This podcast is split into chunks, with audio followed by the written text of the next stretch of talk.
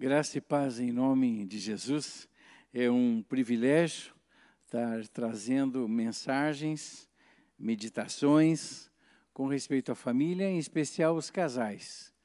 E começamos semana passada, minha esposa Silvana, falando sobre os recursos naturais. E nós vamos hoje fazermos uma, uma recordação pequena, breve, do que foi falado, os tópicos, para que a gente possa dar continuidade e começarmos então falar o que prometemos para hoje, que são os recursos sobrenaturais para o casamento.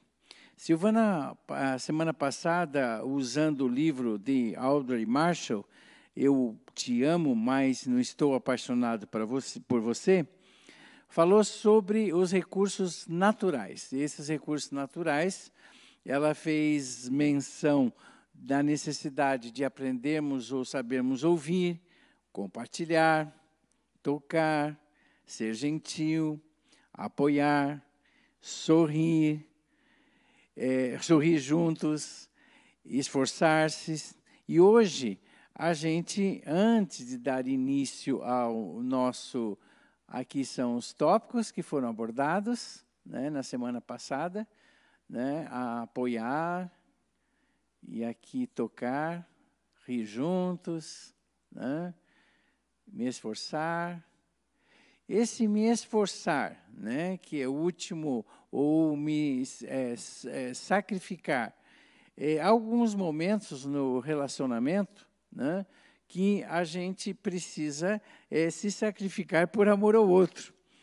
E há situações que elas são típicas, elas são situações que ocorrem é, quase corriqueiramente para algumas pessoas. Né? Alguns exemplos que ela deixa são, por exemplo, ah, eu vou, por amor a você, eu vou visitar a sogra, vou te visitar a sua mãe, vamos estar juntos, vamos passar a tarde juntos lá a gente vê que algumas pessoas, mais por parte das mulheres, apesar que algumas gostam de futebol, de às vezes nem suportar jogo de futebol. E o marido chega e diz: Olha, vamos assistir o nosso jogo junto hoje. Vamos estar juntos, vamos comer uma pipoca, tomar um cafezinho junto, assistindo o nosso jogo. E ela não gosta, diz: Olha, eu não gosto, mas eu vou estar com você porque eu te amo. Essa é a questão do sacrificar-se. Né? E a outra coisa, olha, eu vou na casa dos teus amigos por amor a você. Ou eu vou na comemoração do fim do ano na, na, na sua empresa, junto com você, vou te acompanhar. Essas são atitudes naturais e a, a, atitudes de sacrifício. Né? Mas hoje eu quero abordar a questão de que às vezes não importa a quantidade de boas intenções, como diz Jaime Kemp, não importa a qualidade da paixão e do romantismo.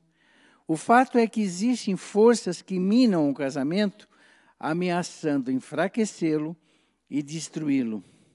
E é necessário um elemento poderoso para unir o homem à mulher quando suas imperfeições os distanciam e isolam.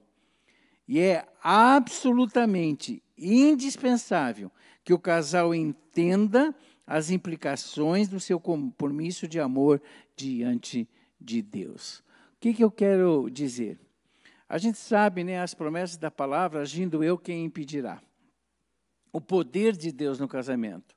Às vezes, né, a pessoa está tentando, nesses recursos naturais, ouvir, compartilhar, tocar, ser gentil, apoiar, e mais você ouve da pessoa, ah, eu já não aguento mais, não dá certo, eu não consigo, é, as coisas não estão acontecendo.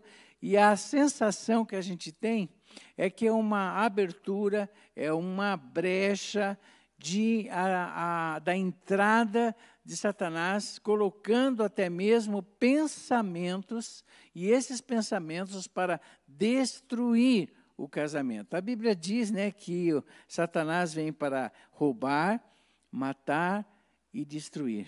Nessa ação de matar, roubar e destruir, ele vai exatamente é, colocar na mente das pessoas, e às vezes usa pessoas para isso, né? para que realmente, olha, você ainda suporta aquele ranzinza, né? Ah, você suporta aquela mulher rixosa e aí as coisas externas, as pessoas ao redor, até pessoas consideradas amigas, chegam próximas para estimular a separar. E assim, muitas pessoas têm tomado atitudes impulsivas, e mesmo pessoas dentro do reino de Deus, que conhecem a palavra, conhecem o poder do Senhor, conhecem o cuidado do Senhor, conhecem o amor do Senhor. Então, o que a gente quer invocar hoje é esse poder sobrenatural de Deus para o casamento. Nós teríamos que ter uma visão geral, mas só que de forma didática, nós colocamos quatro recursos, que são recursos que você vai colocar na sua vida, na vida do casamento, para que Deus possa estar agindo. A primeira coisa, antes de falarmos desse recurso, eu gosto muito de que as pessoas é, às vezes dizem, mas essa pessoa nasceu assim, não vai mudar, esse coração é duro, esse coração é rancoroso. E as pessoas olham um para outro e dizem, o que, que eu posso fazer? Não vai dar certo esse casamento. E eu gosto muito do texto da promessa profética, né? Palavra profética, Ezequiel 11, 19. Eles darei um só coração, um espírito novo porei dentro deles. Tirarei da sua carne o coração de pedra, lhes darei um coração de carne. O coração de pedra sendo transformado em coração de carne. Essa promessa é uma promessa de Deus. Então a gente não adianta dizer, nasceu assim, não vai mudar. A pessoa tem um coração duro, essa pessoa é dessa forma, nunca mudou, não é hoje que vai mudar. Mas, na verdade, o poder de Deus é tão grande que aquilo que a Bíblia chama de novo nascimento é uma nova vida, é uma nova gênese. Então, o que, que nós precisamos? Eu me lembro de um, de um, de um testemunho que eu ouvi, que uma pessoa, né, ouvi, é, lendo os 40 dias orando em família, que é um dos livros que eu escrevi, ela percebeu que realmente poderia haver uma grande esperança para que Deus pudesse mudar o coração do esposo. E o testemunho dela foi maravilhoso, que ela continuou orando os 40 dias, dobrando o seu joelho diante de Deus, e um dia contemplou o marido transformado, convertido, com um novo coração, com a pessoa de Deus na vida dele e a mudança radical no casamento por causa desse impacto do novo nascimento em Cristo Jesus. Como eu usei a expressão, né? Uma nova gênese, nova criatura, é não só um novo começo, mas a pessoa tem o caráter transformado. Você vai ver pela palavra, pelo comportamento, pelas decisões, que houve mudanças, mudanças que você jamais conseguiu durante esse tempo que você lutou com os teus esforços. Lembra que a Bíblia fala, né? Não por força, nem por violência, mas pelo meu espírito. Então, o Espírito Santo que convence né, do pecado, da justiça e do juízo, ele toca na vida de pessoa, conscientiza o seu lado errado, e muitas são as vezes que, lógico, a oração e o jejum vai precisar fazer parte da sua vida. Porque o seu lar é um lar que precisa ser quebrado de todas as coisas, todas as barreiras que impedem a felicidade. Então, a primeira coisa, antes de falar dos recursos, é nós falarmos exatamente desse coração que Deus pode transformar de qualquer cônjuge, o mais difícil que ele seja. Por isso, qual que é o primeiro, o primeiro recurso? Graça. Efésios 2,8 nos diz: Porque pela graça sois salvos por meio da fé. E isto não vem de vós, é dom de Deus. Gente, graça não se compra nem afeto, nem aceitação. A graça é uma questão imerecida. E é exatamente essa graça dentro do casamento que faz com que, mesmo que a pessoa não esteja se comportando bem, você continue a amá-la. Mesmo que você vê algumas posturas, algumas atitudes, você tem amor por ela porque é imerecido. A comparação que a gente faz é exatamente com a salvação de Deus para conosco. Nós não merecíamos e Ele nos amou. Nós não merecíamos e Ele estendeu a mão para nós. Nós não merecíamos e Ele nos fez uma nova criatura para o louvor da Sua glória. É essa graça o primeiro recurso fundamental. Da mesma maneira que Deus nos tratou, nós que não tínhamos qualidade, nem tínhamos em nós mesmos condições de nos apresentarmos de forma meritória diante dele para ser salvo, ele vem e nos salva e estende a mão. Assim, a gente pega essa mesma graça que Ele dá e nos, nos dá de uma maneira plena e trata o nosso cônjuge. E dá para estender aqui, né? Trata os nossos filhos, trata a nossa família, né? Pela graça, seu casamento é salvo. A gente poderia dizer uma coisa aqui que eu acho muito bonita do pastor Jaime Kemi com respeito a essa graça. A graça de Deus é o óleo que faz a engrenagem funcionar sem ela, é só atrito rangido. só atrito e rangido. Mas quando a graça está presente, as coisas funcionam no casamento. Né? Então, todo esse mecanismo, essa desenvoltura, esse relacionar, de conversar, de decidir, né? de, de, de tomar decisões para o futuro, de pensar em propósitos juntos. Às vezes a gente começa a conversar e descobre que tá, a oposição é tão grande nos pensamentos que a possibilidade maior que a coisa arranja né, e produza mais atrito ainda. Mas a graça, ela vem como óleo. Ela faz com que a gente converse com amor, que a gente tenha paciência, que a gente tenha exatamente essa fluidez da ação de Deus entre nós. Então, o casamento precisa da graça a mesma graça que Deus nos tratou. Essa graça dentro do lar e dentro do casamento. Queridos, a minha esposa sempre fala que a gente leva para o casamento uma mala oculta. Deixa eu tomar uma aguinha aqui.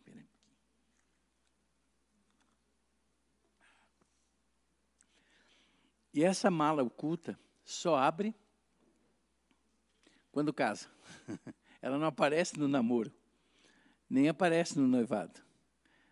Ela aparece dentro. Você, você se assusta. Gente, não sabia que ele era assim. É, né? Aquele susto. E agora o que, eu faço? Né? Essa mala foi aberta e começou a aparecer, né? como a gente diz uma expressão, chãos podres começaram a aparecer depois. Mas não era assim, não se comportava assim, antes era um doce, era isso, e tudo isso começa a surgir. Agora, a graça consegue lidar com isso. Só a graça de Deus. Né? Porque, pior que seja o comportamento ou a postura, a graça te traz esse elemento de você, mesmo o outro não merecendo, você ama. Isso é Deus, né? Só que ele nos dá também essa graça para o relacionamento conjugal. Vamos para o segundo recurso. O segundo, ah, ah, deixa eu só terminar, né? A graça diz, quando eu uso a graça, a graça diz: eu o aceito e o tratarei com dignidade, mesmo se você falhar comigo. Isso é graça. Deixa eu repetir. Eu o aceito e o tratarei com dignidade, mesmo se você falhar comigo. Então, essa graça de Deus que nós precisamos na nossa vida, né? Então, a questão da graça, deixa eu. Agora nós vamos para o segundo recurso, né? O segundo recurso que vem da parte de Deus para nós é a palavra. É, eu me lembro, uma vez, eu estava dando um curso, então, estava dando uma palestra mesmo, para uma juventude. E nós tínhamos mais ou menos uns 500 jovens assistindo. E aí eu me prontifiquei. Ah, depois da palestra, jovem gosta de fazer pergunta, né? Aí eu disse, olha, vocês podem fazer a pergunta que quiserem, né? E no final da palestra eu vou tentar responder. E aí chegou, lógico, eu não ia ficar sozinho numa dessa, né? Tinha vários pastores, eu coloquei os outros pastores para ficar a, a, consulta aos universitários. Né? Se eu tivesse a dificuldade de resposta, eu ia fazer a consulta ao universitário. Aí os pastores sentaram, e eu terminei a ministração e vieram as perguntas. Aconteceu, gente, algo impressionante. Porque cada pergunta que eu lia, eu simplesmente via a pergunta e abria a Bíblia e respondia. E não eram perguntas difíceis. E os jovens tinham aquelas perguntas. E sabe qual foi a alegação dos jovens? Eu não sabia que tinha isso na Bíblia. Qual que é a conclusão? O povo não lê a palavra. Só que a palavra, ela é o que, segundo a, a, a, definição que ela mesma traz. A palavra de Deus tem caráter preventivo, de intervenção e regulador. A palavra de Deus é que vem trazer. A Bíblia diz toda, segundo Timóteo 3,16, né? Toda a escritura é divinamente inspirada, proveitosa para ensinar, redarguir, corrigir, instruir, para que o homem de Deus seja perfeito e perfeitamente instruído para toda boa obra. Quanto mais da palavra, mais sabedoria. Quanto mais da palavra, mais discernimento.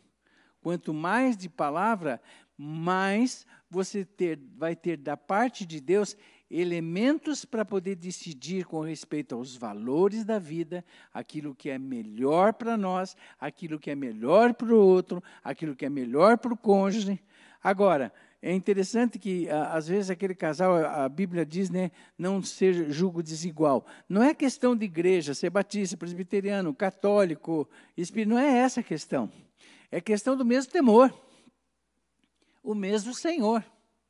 E quando você não casa com uma pessoa que ama o Senhor como você, o que, que acontece? Você vai dizer, vamos ler na palavra com a orientação de Deus. Mas para que palavra? Para que botar Deus nisso?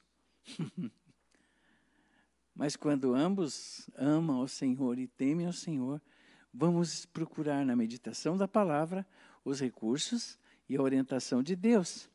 E aí não tem idade, não tem idade. A Bíblia dá sabedoria à pessoa.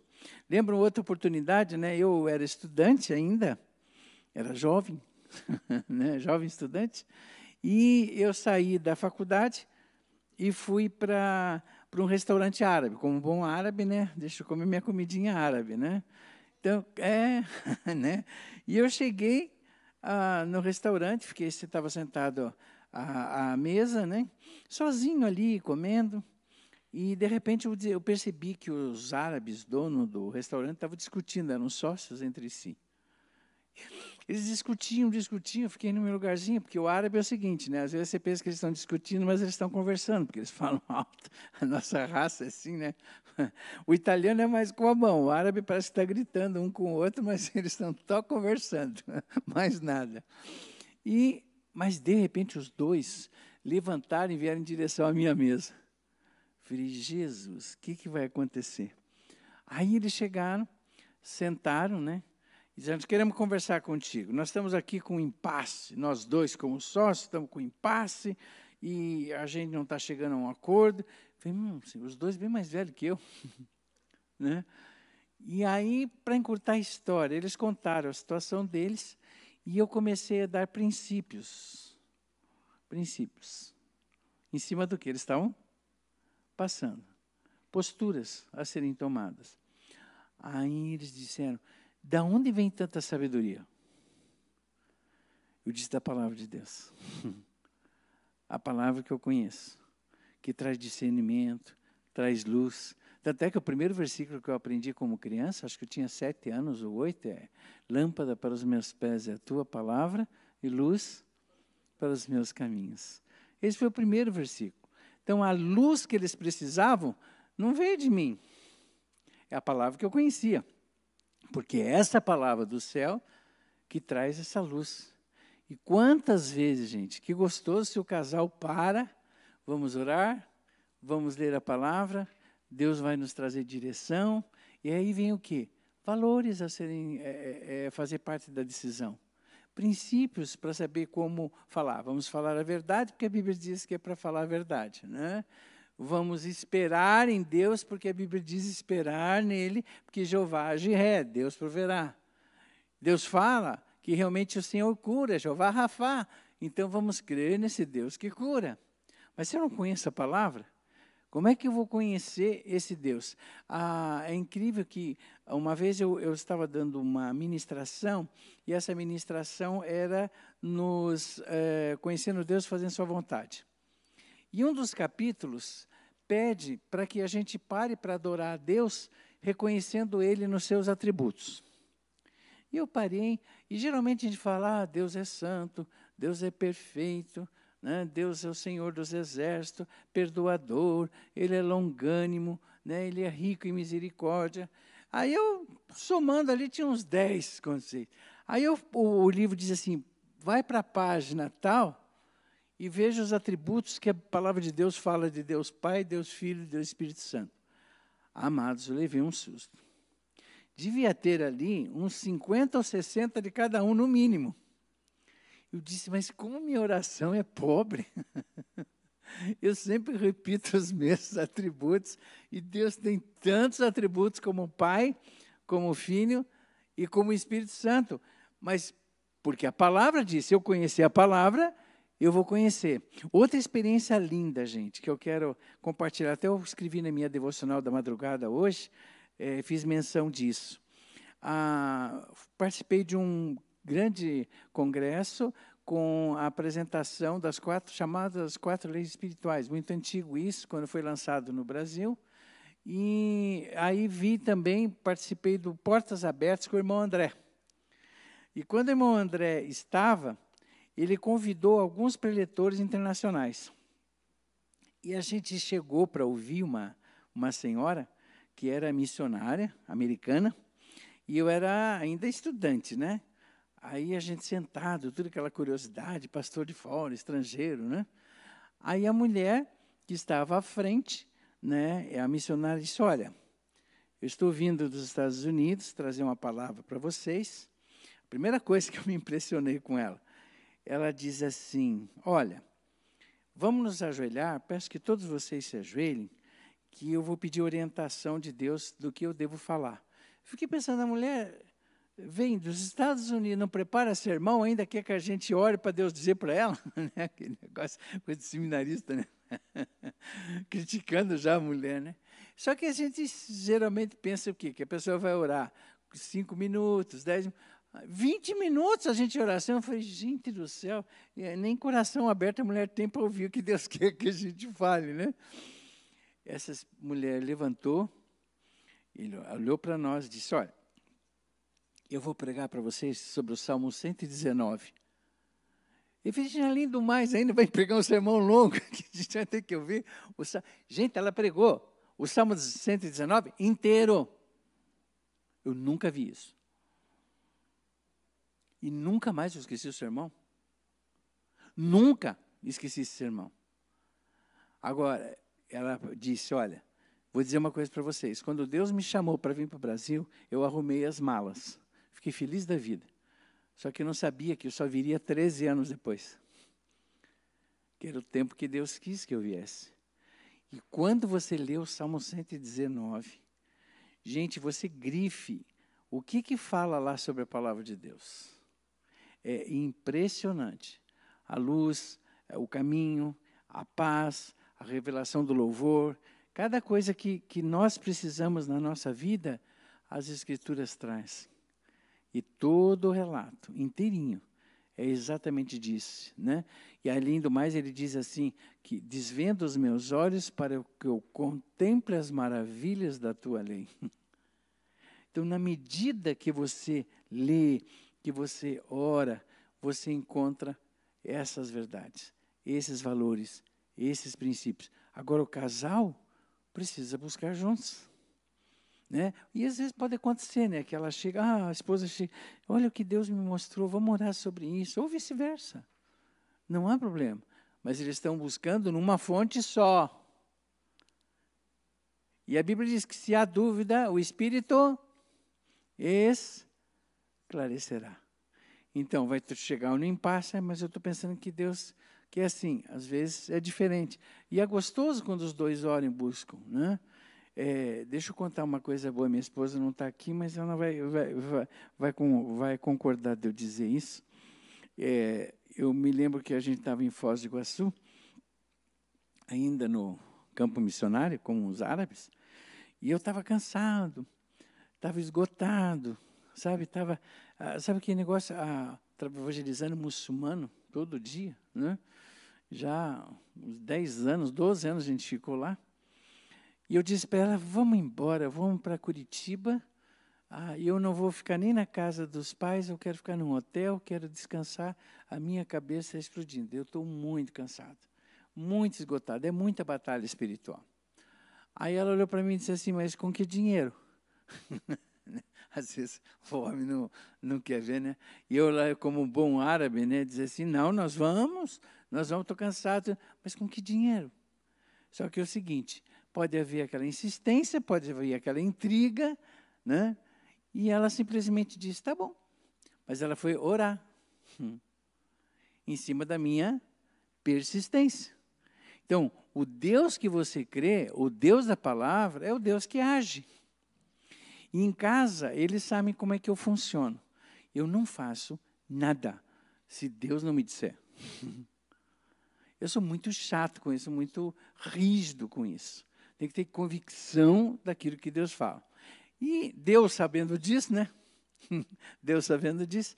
Aí de madrugada, gente, eu estava dormindo, dormindo, mas profundo. Eu escutei uma voz: Ouça sua mulher. Ouça a sua mulher. Agora, o pessoal disse que foi a Silvana que mudou a voz, assim, botou algum pano aí para mudar a voz, para eu achar que era, que era Deus que estava falando, né? mas eu sou muito temente nesse sentido, né? Ou se a sua mulher, aí eu acordei no outro dia e disse, ai, qual era o teu plano? Que você disse que tinha um plano, tudo. Ela perguntou para mim, eu quero saber, por que, que você mudou de, de, de opinião? Aí eu tive que contar, né? Confessar, não, Deus disse para mim, para te ouvir, eu quero saber. Eu disse, não, a gente mora aqui, não temos o dinheiro para viajar, mas a gente pode, é, não é turista. Os hotéis, as pessoas daqui cobram muito barato, a gente passa o dia, você descansa, tira celular, tira tudo, e à noite a gente volta a dormir em casa, mas passamos na piscina do hotel, descansamos com as crianças. Plano baratíssimo. E foi o que aconteceu? É, agora, o que, que acontece? Ela sabe que ela, orando pela palavra, Deus age. Deus toca, Deus transforma. Mesmo o árabe durão assim, né? Ela muda. Só que seis meses depois, gente, vocês conhecem minha esposa, né? Seis meses depois, a gente estava discutindo um negócio, não chegava a um consenso. Aí eu cheguei para ela e disse: Não, mas você não lembra do sonho? Ela falou para mim. Eu disse: Lembro, mas é para aquela, aquela vez, não tem nada a ver com o que a gente está discutindo agora. Não, você acordou antes. Porque Deus ia dizer assim, ó, ouça sua mulher sempre. então, essa é a Silvana, né, que vocês conhecem. Então, ouça sua mulher sempre. Então, na palavra, na verdade, é o temor, o respeito, não vai discutir, você está errado. Né? Meu, eu estava insistindo numa ideia que não era melhor para nós. Mas quando em casa, ambos são crentes, busca na palavra, porque a palavra de Deus vem, corrige, instrui. Esse que é o lindo da parte de Deus. E não dá, gente. Não subsiste a casa se não tiver fundamentada na rocha, e a rocha está na palavra de Deus, a revelação dessa rocha. Então vamos renovar ou restaurar esse recurso sobrenatural se agarre na palavra. E os tempos que a gente está vivendo hoje, que cada um diz o que diz e ainda diz que é verdade, por favor, nós temos, como eu, era, eu fui presbiteriano e pastor presbiteriano, então a gente a regra de fé e conduta que a gente sempre dizia, né, é a palavra. Se tiver dúvida, ela é o denominador comum. E vamos dizer, olha, a palavra de Deus diz assim. E o outro teme a Deus, como se diz, vai pelo menos orar, né, irmão? pelo menos. Então, vamos ao terceiro recurso. Esse terceiro recurso me, me faz lembrar do Paul Jung-Shu, né? Os recursos da palavra de Deus, o Espírito Santo. A Bíblia diz que o Espírito Santo nos convence do pecado, da justiça e do juízo. A primeira coisa, não é só antes para se converter que o Espírito Santo faz isso. Não. Gente, ele quebranta né, aquelas pessoas que se acham crentes, estão firmes, né, e na verdade estão erradas. E você ora, e o Espírito Santo bota o cara no chão, com a cara no chão, arrependido. Quantas pessoas eu tenho visto que andando, né, não só, não é altaneira, mas soberbamente, né, e a pessoa ora, o cara, bluf, no chão. Vem, pede perdão, pede misericórdia, pede graça, pede reconciliação. Esse é o poder, mas é o poder do Espírito. O poder do Espírito impacta, ele quebra. Ele não só ministra, trazendo sabedoria, ele não só relembra as coisas de Deus para nós, mas ele vem nos impactar a ponto de nos quebrantar e nos levar ao altar do Senhor. É esse espírito. Agora, no casamento, uma das coisas mais incríveis que a gente precisa hoje. Guarde esse texto que eu vou dizer, Romanos 5,5. E a esperança não traz confusão, porquanto o amor de Deus está derramado em nossos corações pelo Santo Espírito que nos foi dado. Romanos, capítulo 5, verso 5. Eu lembro de uma ilustração que eu, que eu acho que eu contei aqui, do pastor Puyong Shu, que alguém ligou para ele, né? E disse: Pastor, o senhor fez nosso casamento. O senhor nos abençoou. Só que a gente está se divorciando. A gente gostaria que o senhor viesse nos abençoar no divórcio. Viesse orar por nós aqui no divórcio. Dentro da cultura asiática, isso é possível, um cerimonial de separação. Mas orar, abençoar o divórcio, que meio na nossa cabeça ocidental não, não entra isso, né? E ele foi. Ele chegou lá, né, e o casal, tá, tá bom, vocês querem que eu ore para o divórcio de vocês? Então se ajoelhem. O casal se ajoelha. Espírito Santo de Deus, traz de volta amor esse casamento em nome de Jesus.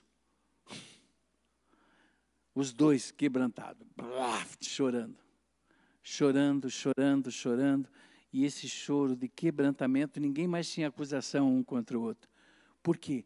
Porque o amor de Deus, ele é perfeito, o nosso é imperfeito. O amor de Deus, a Bíblia diz, é paciente, bondoso, não tem inveja, não se vangloria, não se orgulha, não maltrata, não procura seus interesses, não se ira facilmente, não guarda o rancor. O amor não se alegra com a injustiça, mas se alegra com a verdade. Tudo sofre, tudo crê, tudo espera, tudo suporta. O amor de Deus é eterno. Esse é o amor de Deus. Então é esse amor que a gente tem pedido. Não está mudando lá. Ai, peraí. Hum, isso, isso mesmo. Tá? Esse amor que é o amor que se contrapõe à mágoa, à vingança, à agressão, à rebelião, à justiça com as próprias mãos. Queridos, que coisa mais linda. Eu me lembro, eu conversei esses dias com um desembargador, ele é muito crente, ele já está aposentado, e eu até pedi autorização para ele para escrever algumas coisas dele. E eu disse: Olha, o que eu lembro, quando o senhor era juiz da família, hoje é desembargador, né?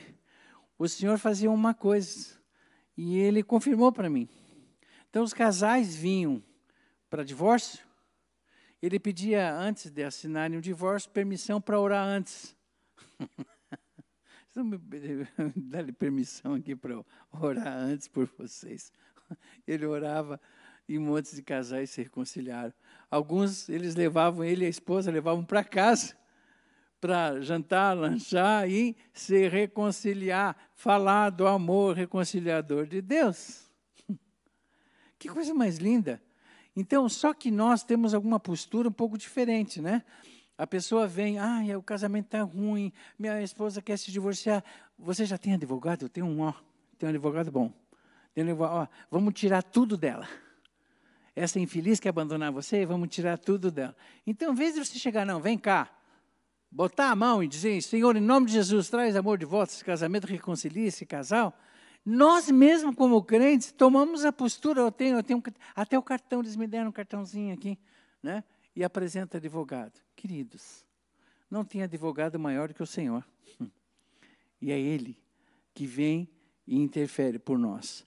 Por último, nós temos três minutos, é a, a igreja. A igreja, gente, a igreja, a gente, os irmãos, eu sempre digo, né?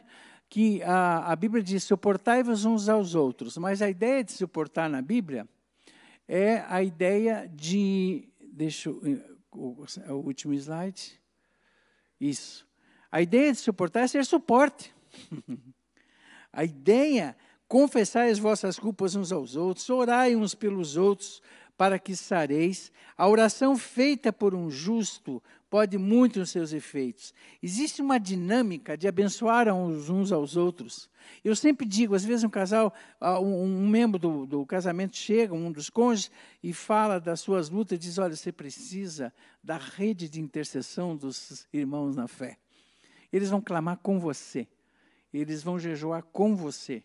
E o poder de Deus há de ser manifesto. Como missionário, eu tinha 500 intercessores, eu e minha família, eu, minha esposa e meus filhos, diários, na obra missionária, porque a gente sabe da guerra. Agora, imagine os casamentos sem lutas. Eu peço que realmente aqueles que estão me ouvindo, um grande segredo, tem a rede, vocês têm tanta coisa nessas redes sociais, tem a rede de intercessão. Pessoas que dobram o joelho, que jejuam e fa podem fazer isso por você e vocês vão ver o poder sobrenatural de Deus sobre sua vida. Vamos orar.